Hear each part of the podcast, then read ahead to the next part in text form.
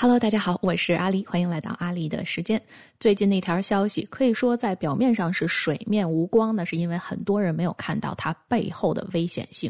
如果看到了，就知道马云危矣，韭菜们危矣。先来看看最新的报道标题：微信、支付宝收款码禁止商用。那禁止商用是什么意思呢？最新出来的官宣版报道一共五条原则。虽然这条新闻是十一月二十六号出来的，但是早在之前呢，就是十月十三号的时候，央行就已经发布了这个通知。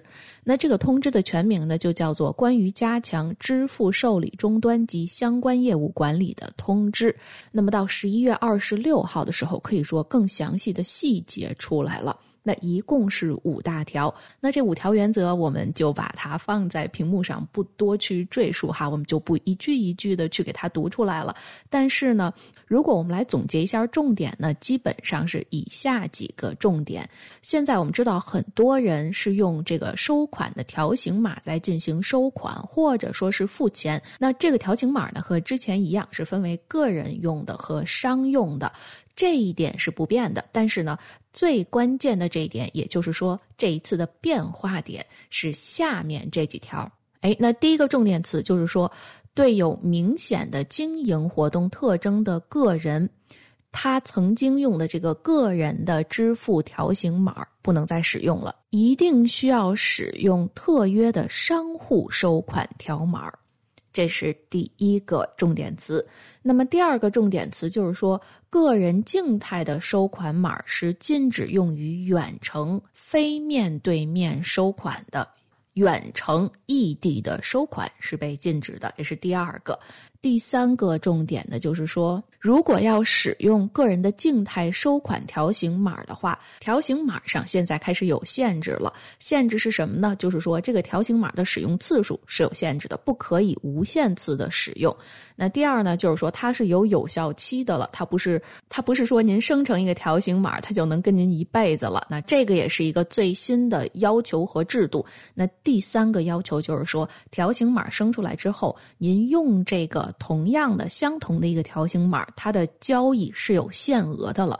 也就是说，您用相同的这个码收款也好、付款也好，那达到了它的最高限额之后，这个码就作废了，就不能再用了。那么第四个重点呢，可以说是第三个一个附属品哈，我们不如就叫它三点五。第三点五个重点呢，就是说，如果您想通过什么截屏啊，用手机截一个屏，或者说下载一下您这个条形码的话，以后不能这样再用了，因为我们从这个限制措施就看出来了，即使您截一个，那这个条形码等收款达到上限金额了之后，就不能再用了。所以重点呢，就在刚刚的这个三点五条里面。哎，那最新的这个通知出来了之后呢，是说从二零二二年，也就是说明年的三月一号就开始实施了。那重点和大家画完了之后，下面就看一看，说到底这次新的政策到底会怎么影响到使用支付宝的人，又会起到一个什么样的作用？先看用户端哈，也就是说，咱们先看韭菜端。第一个最显著的影响就是说，它一定会打击到现在在中国大陆境内的这些小微经济。什么叫小微经济？比如说，特别典型的一个例子就是当下的地摊经济哈。那当年李克强李总理也说了，地摊经济不失为一种好的发家致富的手段哈。然后来又出来了什么内循环呀、双循环呀，云云总总。这种地摊经济，你想，如果你在市面上或者街口上碰见张三在卖手机壳，那李四在卖手套。那大家这样一交流一付钱，用支付宝付款的时候，基本上用的都是这样一个个人的收款条码，它在手机上产生的就是这样的一个条码。那付费的时候呢，也是这样去付的。那如果当这个新的政策或者说新的通知开始实行了之后，那是不是明显的商务类的？交易很明显就能看出来，对吧？你一天如果好几笔，或者说你这个交易总是会定期的发生的话，那么个人的收款码就不能再使用了。那在这个网络的终端是谁呢？就是收款码的提供方嘛。那说白了就是支付宝，对不对？那再说白了就是马云要重新给你再生成一个完全商用的这个收款码。那商用收款码对于当局来说有什么好处呢？很简单，谁用了商务收款码，那它都是有标识的。那以后收税的时候就是按照这个去收的。如果你是商务活动，你想在我眼皮子底下赚钱而不交税，那是不是你觉得这个当权者他能高兴吗？对不对？所以这样呢，很快的就可以识别到到底谁是那个在进行商业活动的人，那谁在底下做了自己的小生意而没有交钱，那这部分税。就可以说是非常轻松的收上来了。那么受到冲击比较大的这一方呢，除了刚刚说的地摊经济，那很多人都说我不摆地摊，我也不开网店。但是有一点，就是很多家庭或者说是手里有余钱的一些家庭都在从事的一个商业活动，就是房屋的租赁。对于很多家里至少有一套房的家庭来说，另一套房基本上是用于投资和出租的。那当下的出租房，其实除了中介帮你挂牌上市了之后，帮你找到租户了之后，后面的这些事情都是屋主自己来和租户来交易的。那这个交易其实是不走任何平台的，如果用一个支付宝是非常简单的。所以，对于当局来说，即使要收税，也很难去抓到说到底谁租了多少房，收了多少租金。那如果这个新的措施实施了之后，当局就会很容易抓到说，哎，你租房了，那你有没有交租金的税呢？对吧？所以这一轮的韭菜并不是钻石王老五哈，然后也不是说能下金蛋的鹅，但是呢，在犄角旮旯的这一波韭菜，可以说是扫了扫屋里的边边角角，那这波韭菜就算是扫在了这个箩筐里面，给收了一波。那么第二个不方便的地方在哪儿呢？那有些用支付宝的朋友说，我并没有进行任何的商务交易，哎，是很有可能，但是依然会被误判为你是进行有规律的交易。比如说，如果父母给异地上学的孩子们打生活费的话，那么每月给两千，每月给一万，这样每月每月去交，人就觉得说，哎，你这是租金啊，还是一个什么样的费用啊，是吧？那谁能很明显的看出来这笔钱是用于什么用的呢？那包括如果是子女赡养父母的话，每个月。给老人打一笔生活费过去的话，那这个电脑的系统虽然人工智能，它但它毕竟不像人这样是通情达理、智能到那个程度的，所以它很难判别说你每个月打过去的这笔账或者付的款，到底是为了赡养你的父母，或者说是要供你的孩子上学呢，还是说你其实是给你的房东在付你的房租，对吧？当他误判或者错误的识别，觉得说你是在进行一种每个月或每周都。在进行的这样的商业活动的话，很有可能你去赡养老人的费用，或者说养孩子的费用，都要被当做商业活动来付费，甚至于你的个人条形码都不能用了，因为他会觉得说你应该去产生商务条形码，才能让你把这笔钱打过去。那么这个是第二个可能面临的风险。那么第三个也是和第三个重点挂钩的，就是说他在限制境外的汇款，因为他说的很明确的是要禁止，并不是面对面的交易，禁止远程的交易，那限制境外汇款。对于有在国外上学孩子的这些家庭来说，那就是一个比较大的冲击。如果在海外用过支付宝的朋友都知道，支付宝是可以进行海外汇款的外汇的。那如果这个新政开始实行的话，那就说明支付宝的海外业务就被砍断了。那么从另一方面，如果想通过支付宝在海外想要收取人民币，或者说是在海外想和国内进行生意交流的话，也被砍断了。因为海外的这种小型的商业活动是很少被识别的。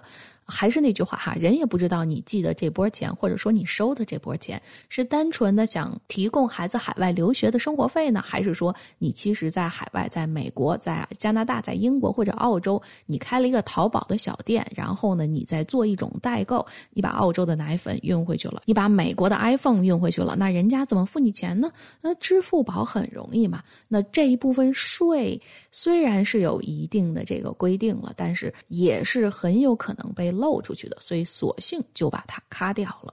所以海外的汇款、境外的汇款就这样被砍掉了。那如果这样一砍的话，对支付宝来说可以说是一个非常大的打击。那这个打击要比之前的不管是共同富裕也好，还是数据税也好，要致命的多。也是为什么我们从这点可以看到，其实马云的商业帝国在一步一步的被蚕食掉。那到底是怎么蚕食的？为什么说为什么说这次的打击可以算是最致命的之一呢？就跟您来往下看一看。首先，先特别简单的介绍一下支付宝，可能很多朋友都已经用过了，也知道是怎么玩、怎么使的了。那支付宝是怎么来的呢？那当然就是阿里巴巴旗下的一个刚开始，因为淘宝运行的时候呢，淘宝的运营方式是很像海外的亚马逊和易贝的。那亚马逊有一套自己的支付体系，就是 PayPal，海外的用户都知道哈。那么阿里也想打造这样的一套支付体系，所以支付宝是横空出世了。二零零三年的时候横空出世的。那最开始呢，支付宝就是为了淘宝网的运行，然后后来淘宝一下就做成了中国的亚马逊，这个就不多说了哈。那么后来呢，支付宝呢是从阿里巴巴的集团下面分出来，分到蚂蚁集团底下了。但是蚂蚁集团这几年可以说是风雨不断哈，各种霉运伴着蚂蚁是一路向前，就从来没停过。从最开始蚂蚁想在美国上市，但是就被一刀切的给按暂停了，之后就再也没有后文了。再到后来，蚂蚁金服它所开发的花呗、借呗这两个功能又被在中国大陆限制了。当然，它限制的是它的人群哈，就等于是说把它的人群和受众面给砍掉了。缩短了，也就是说，把它的市场是砍掉了。那各种各样的报道，如果您感兴趣，不妨去看一看哈。什么三类人没有办法用啊？然后花呗、借呗，它各种各样的限制余额和新规是什么样的呀？那这个可以说是阿里和马云遇到的很明显的明枪。可以说是把他的前途一下是砍了一半下去哈，他的光明大道就砍成了一座独木桥了。那这一点呢，可以说是马云和蚂蚁受的一记明枪。明枪和暗箭哪个都不好挨。这一波抑制，如果我们看到它的后效应，就是说损人不利己这四个字就可以概括了。不管抑制蚂蚁的人是谁，但是呢，把蚂蚁的市场砍下去了，当局并没有得到好处。我们可以看到这一点了哈。这个花呗、借呗不能用，那蚂蚁金服不能上市，这个钱并没有流到当局的手上。最多也就是说，当年马云曾经和习一尊叫板，尤其是要震动金融世界的时候，那可以说习一尊是响亮的给了蚂蚁和马云两个耳光。但是呢，习一尊也没有占到什么好处，所以说叫做损人不利己，把。人家的财路挡了，自己也没有有什么任何的收益和好处，这是第一季的明枪。那么第二季就可以说是损人又利己了。那这个消息出来的时候呢，是和花呗借呗这个时间哈是差不多旗鼓相当的，几乎是与此同时，也是九月中旬的时候，海外的媒体。没错的，不是大陆，而是海外的媒体，就相继的有风声透露出来了。那透露的是什么呢？就是说阿里巴巴旗下的这个支付宝可能会被拆分。没错的，又是一条出口转内销的消息哈，墙里开花墙外香。那这个所谓的拆分是什么意思呢？很有可能说，就是阿里巴巴的金融部门将被强迫将支付宝和它的信贷业务分开。分开了之后，有一部分就是由政府来管控了。那虽然并没有很明确的说明说这批业务到底是他的信贷，还是支付宝，还是各掌控百分之二十三十五十这样的一个比率，但是可以看得出来说，这个下金蛋的鹅养大了，鹅就该被抢走。了，那这个国有化就相当于马云给人家做了一件嫁衣。当他把蚂蚁金服和他旗下的这个支付宝打造成全国第一的时候，最后他的所有权就被当局直接拿走了，等于是直接拿了一个现成的下金蛋的鹅，都不满足于光拿金蛋了，而是要把鹅都得拴着脖子给牵走，就是这么个意思。在海外的这条消息，这个风声出来了之后，后面就没有听到更多的后续了。那么，在国内的网站上呢，却很难搜到这波消息。那介于国内和国外之间的网站呢，就是凤凰新闻网哈。虽然这个消息出来了之后，但是现在呢，网页变成四零四了，您再点开这新闻标题又看不到内容了。所以不难看出，中间不管是马云背后的一条系列链，还是当下的这个等着连任的一尊的这条系列链。他们的博弈还是蛮激烈的，不只是在枪杆子，也不只是在笔杆子，还有钱袋子。那当然，博弈的话题我们说过很多了哈，就不多说了。那这条消息出来了之后，蚂蚁金服的股价可以说是滑铁卢似的大跌，在九月份的时候，从最高点跌下来的时候，已经跌到了不到曾经的百分之二十了。我们就可以看出来对阿里的打击多大。那这一波打击可以说是第一波的伤筋动骨。不过好在呢，消息没有坐实，所以这个骨头还没有真正的被剔下来。如果说这是第一波在二零二一年对于马云和阿里巴巴致命性的伤害的话，那么第二波的致命伤害就是这一次微信和支付宝收款码的禁止商用了。那么这中间呢，其实还有一剂明枪。那这个明枪是什么呢？十一月下旬的时候，中国大陆开始征收数据税了。那这个数据税虽然不是单单的剑指阿里这一方。包括什么腾讯呀，还有其他的这些大佬，美团呀，都很难逃出其外。但是呢，虽然这是一记明枪，但是不至于伤筋动骨。为什么这么说呢？数据税无非就是说你赚钱了，我要跟你分一杯羹，分的比例呢可能稍微大一点哈，百分之三十。那你拿大头，也就是说阿里、腾讯拿大头百分之七十，那习一尊呢就拿小头百分之三十。但这最多也就是说，人家讹下了金蛋，这一篮子蛋下来了之后呢？你留七颗蛋，我卤三颗蛋走，但是鹅还是你的，所以这一波呢，虽然大家都可以看在眼睛里，也是一波明枪，但是完全不至于伤筋动骨。所以在二零二一年，如果我们快快的把刚刚的那个总结一下哈，阿里巴巴和马云一共是接了三波明枪，再加一次案件。这三波明枪就是刚刚说的，一个是支付宝下面的花呗和借呗被定下了新规和新限令。那么第二波呢，就是海外放风说支付宝或被拆分，那这个拆分也是是第二波的鸣枪，也是第一波真正的伤筋动骨。嗯，不过呢，当下就是说还没有收到最后确认的消息哈，阿里方也没有出来澄清。那当然，当局就更不会向你来澄清这些事情了。那么这是第二波的鸣枪。第三波鸣枪呢，就是在十一月中下旬的时候，中国大陆也是中共的当局正式的开始拟征数据税了。这是三波鸣枪。那么一轮案件就是今天我们看到的这一轮案件是什么呢？就是禁止支付宝的收款码商用，个人的收款码完全禁止商用。那为什么说这个是案件，却又这么伤筋动骨呢？那大多数人看到的就是说，无非。就是这些小商户也好，曾经顶着这个个人收款名义，然后做点小买卖的人，他就不用支付宝或者不用这个收款码嘛？那对于这些用户来说，那还可以用零钱通啊，或者说索性人家直接就现金交易了，这不就是悄无声息了吗？对不对？那如果真的是这样，把大家真的挤回到曾经的现金交易的话，那可以说支付宝损失了一大波它的小型的业主。和这一大波的市场，也就是说散户市场，对于他来说是一大波的损失。那这一点呢，也实在说不上说对支付宝有伤筋动骨的这样的一种效应，而真正的效应在于支付宝它背后连接的这个商业理财。支付宝后面是什么？支付宝和零钱通，它直接接入的就是货币基金。所以，你如果你在支付宝里面存钱的话，你本身用的就是它的货币型基金。但是很多人可能没有意识到这一点。确实，当初支付宝它除了一个支付平台之后，它背后考虑的是更大的一片，可以说是金融和商业的市场。这就是为什么两家第三方的支付巨头当年是花了很大的投资和金钱来推广这个静态码的主要目的之一。那这个静态码和它的余额宝是连接的，那么余额宝后面。连接的就是它的货币基金。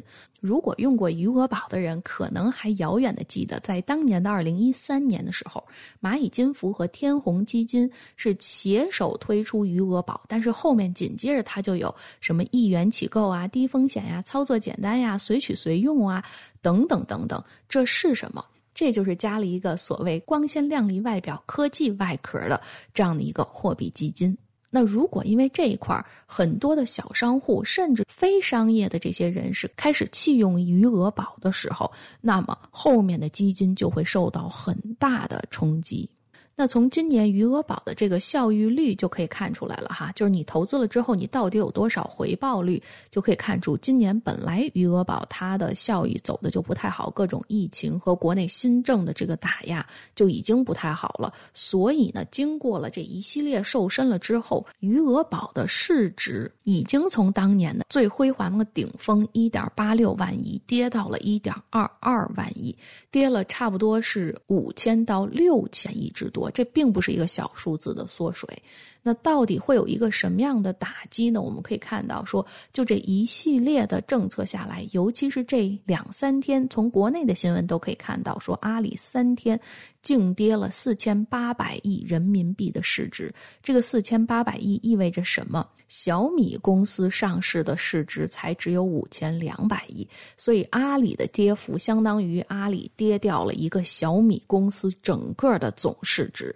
曾经辉煌的阿里，现在已经完全称不上江湖一哥的地位了，已经是人家腾讯的二分之一的市值了。现在阿里巴巴的市值只剩下两万五千亿人民币。那这两万五千亿人民币里面，可以说真正支撑着它的这些大的血脉、大的输血管，在哪儿？其中之一的就是支付宝。支付宝虽然现在已经缩水了，但它的一点二万亿几乎占到了两点五万亿的百分之五十。所以，这就是为什么回到刚刚和大家一起来分享的这轮鸣枪过后的案件之后，大家看到的只说支付宝付起来更不方便了，我要交更多的税了，我可能不用支付宝了。但是支付宝被弃了之后，它后面的这些货币基金就会受到很大的冲击，冲击下来之后，支付宝还会再缩水。那么再缩水之后，就等于阿里巴巴和马云正在损失它百分之五十，占据它半比。江山为他赚钱的这个金额，这才是最可怕的事情。所以，这就是为什么说近几年从蚂蚁金服的上市被打压开始，马云的商业帝国在一步一步的被蚕食。那到底马云和阿里巴巴还能在中国的商业圈驰骋风云多久？那可能真的要看上面的意思和上面大佬的博弈了。那么，马云和阿里的命运，也许真的不是马云和阿里自己说了就能算的。那么今天的消息就跟您分享到这儿了，也非常感谢您的收看和收听。还是那样，如果您喜欢阿狸的节目呢，记得帮阿狸点一个赞，并且订阅阿狸的频道。同时，如果您能把频道分享给您的亲朋好友，那就是对阿狸最大的支持了。我们下期和您不见不散。